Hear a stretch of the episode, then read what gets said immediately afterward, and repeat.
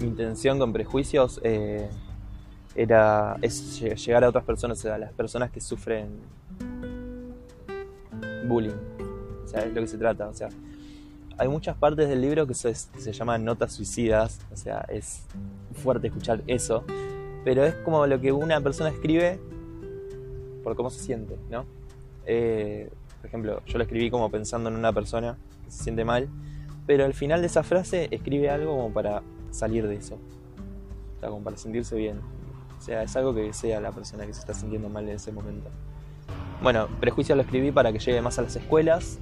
Eh, o sea, me gustaría como que los chicos que están sufriendo que lo, que, lo mismo que yo sufrí en la secundaria, que bueno, puedan leerlo, puedan sentirse como un apoyo, o sea, que busquen ayuda en un libro. O sea, yo hacía eso.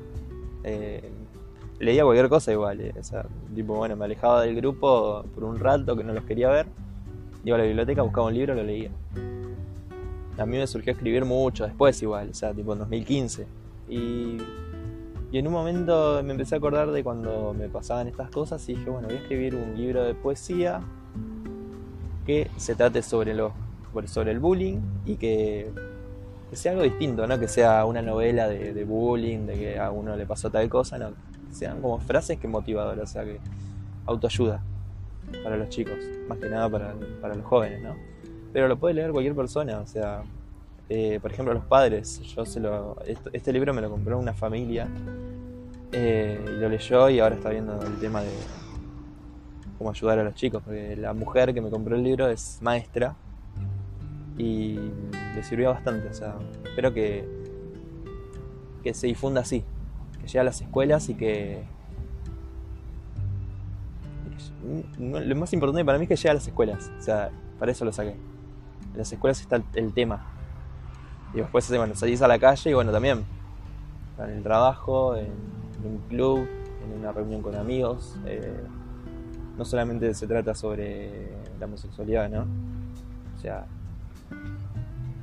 hay muchos temas acá, por ejemplo. Eh, si sos bueno vas al paraíso sea, te lo dice todo el mundo. Por ejemplo, eh, los hombres no lloran. ¿Quién dice que los hombres no lloran? Date el pie contra la cama, no llorás. Eh, bueno, hay cosas acá que no sé si son buenas como para decirlas en un video. Eh, pero, por ejemplo, los negros huelen mal. Los gitanos son unos delincuentes y vagos ejemplo. No sé, son cosas que están pasando que las escuchás en cualquier momento. O sea, por ejemplo, las rubias son tontas, lo dice acá. ¿Por qué? O sea, eso lo inventa la gente porque sí. Te ven así, bueno, vamos a discriminarlo.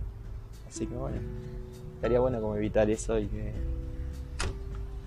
que llegue a más personas y que en las escuelas se trate de evitar este tema. Bueno, lo más importante para mí en este momento es ayudar con este, con este libro, Prejuicios. Eh,